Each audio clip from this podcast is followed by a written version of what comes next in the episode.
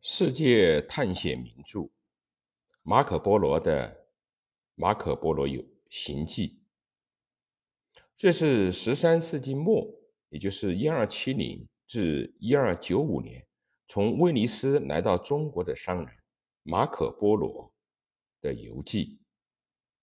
马可·波罗生于一二五四年，卒于公元一三二四年。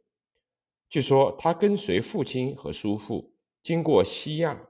与中亚投赴中国的忽边忽忽必烈汗，在被任用为官吏期间，游历了东亚各地。这部游记详细的叙述了他所到过的西亚和东亚各地的情况，成为了解十三世纪各地情况的珍贵资料。马可·波罗于一二七零年年底从威尼斯出发。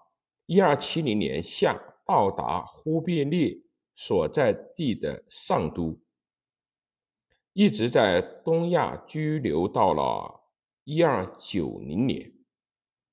在那一年年底，自泉州出发，奉命护送公主阔阔真出嫁伊尔汗国。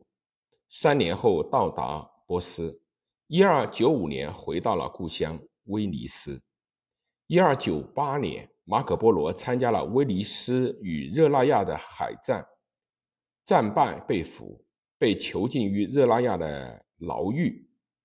他与狱中口述了旅行中的见闻，由囚在同时的比萨的小说家鲁斯蒂谦笔录而成书。这个手写本成为马可·波罗的原本。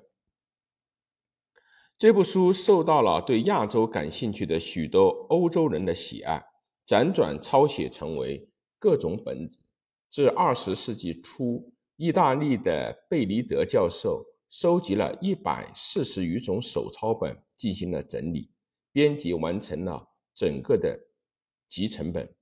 这部书译成了英文本，就是豪华版的《马可·波罗行记》。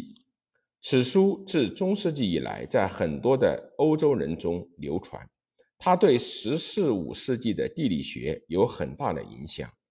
据说哥伦比哥伦布也很喜欢阅读此书。西航大西洋，终于发现了美洲大陆。